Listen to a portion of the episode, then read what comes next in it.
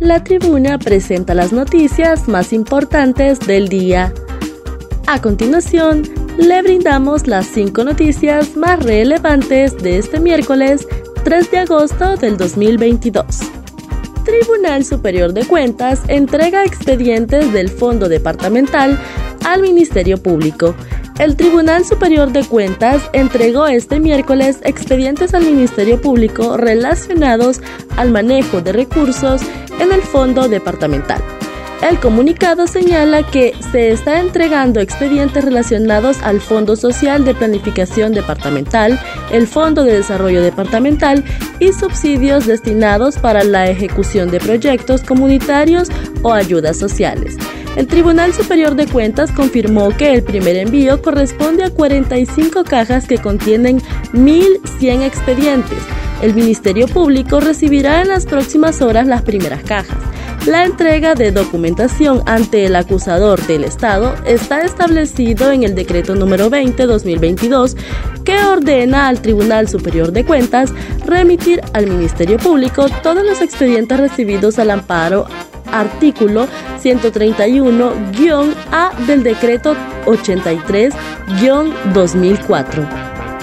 Viceministra de Seguridad dice que el caso de la joven Belkis Molina es asunto de interés para la DPI. La, viceministra de Seguridad Yulisa Villanueva aseguró que la desaparición misteriosa de la joven Belkis Uyapa Molina en La Esperanza, departamento de Intibucá, es un tema de interés para la Dirección Policial de Investigaciones de Honduras. Belkis, joven desaparecida en La Esperanza Intibucá desde el 21 de julio del 2022, es asunto de interés para la Dirección Policial de Investigaciones de Honduras. A la población en general solicitamos su apoyo en la colaboración por información. Cita el mensaje de Villanueva en su cuenta de Twitter. El pronunciamiento de Villanueva surge tras el llamado de familiares y de la población en general sobre el desaparecimiento de Belkis, joven de la que no se sabe nada desde el pasado 21 de julio del 2022. Los familiares habilitaron los números telefónicos 99 51 18 56 y 96 40 09 88 para dar información sobre el paradero de la joven Molina.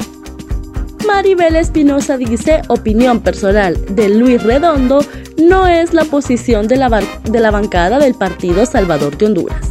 La diputada del Partido Salvador de Honduras, Maribel Espinosa, dijo que he conocido un documento del presidente del Congreso Nacional que se denomina La Verdad y donde expresa que la Junta Nominadora para la elección de magistrados a la Corte Suprema de Justicia suplanta la voluntad popular, es inconstitucional e innecesaria.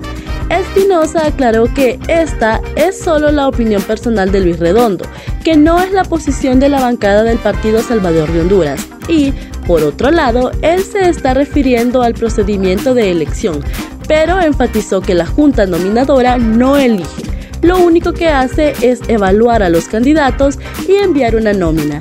Explicó que en todos los países del mundo los candidatos a magistrados de la Corte Suprema de Justicia se someten a un proceso previo de evaluación de la hoja de vida, la conducta de los profesionales, sobre todo la idoneidad, integridad y ética.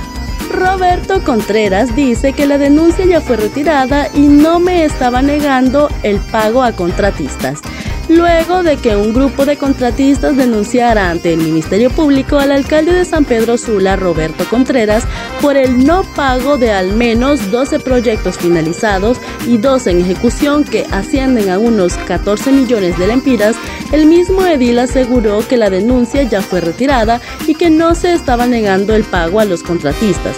Explicó que el día de ayer recibí el cierre de lo que fue el primer semestre de nuestra administración municipal. Por concepto de ingresos, 240 millones de lempiras más y por concepto de gastos administrativos, 260 millones de lempiras menos. Lo cual quiere decir que en este semestre hemos ahorrado un promedio de 500 millones de lempiras.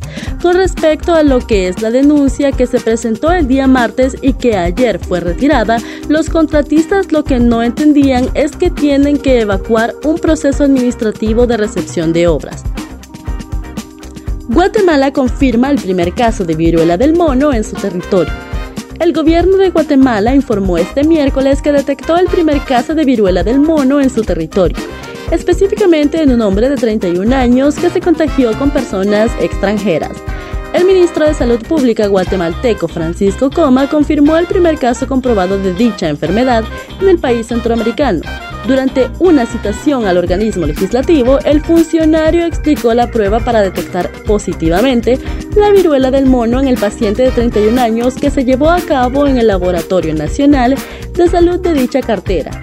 Coma agregó que el hombre contagiado les dijo que no ha salido de Guatemala, por lo tanto, contrajo la enfermedad cuando tuvo contacto con extranjeros.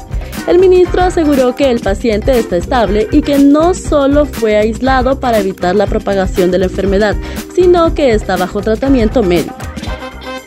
La viruela del mono se transmite por contacto directo o indirecto con sangre, fluidos corporales, lesiones de la piel, mucosas o con material contaminado por el virus, explicó la cartera sanitaria y añadió que los síntomas pueden ser leves o severos. De acuerdo al Ministerio de Salud, otros tres casos sospechosos de la viruela del mono están bajo análisis en el laboratorio, mientras que uno más ya ha sido descartado. Guatemala es el tercer país centroamericano que registra un contagio de viruela del mono, ya que con anterioridad fue reportado en Costa Rica y Panamá. También conocida como viruela cívica, la Organización Mundial de la Salud ya la ha declarado como una emergencia sanitaria debido a que más de 70 países tienen contagios de esta enfermedad. Para conocer más detalles, ingrese a nuestra página web www.latribuna.hn. Estas fueron las cinco noticias más importantes de hoy miércoles 3 de agosto del 2022. Muchas gracias por su atención.